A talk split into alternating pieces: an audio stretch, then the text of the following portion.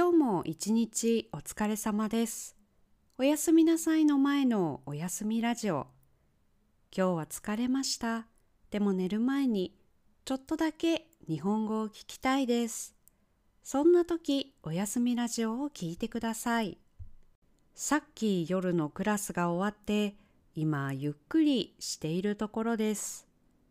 夜のクラスはグループレッスンで4人の生徒がいます。皆さん昼は働いていますから、夜はとても疲れているはずですが、いつも本当に楽しい時間です。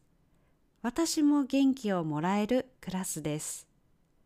もうすぐ JLPT がありますから、仕事の後や学校の後、家事の後で勉強を今頑張っている人もいるかもしれませんね。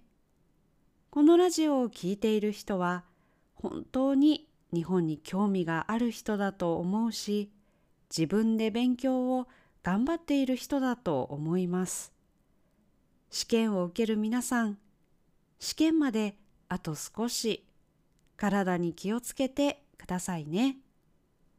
明日は今日ニュースで見たさすまたという道具についてお話しする予定です。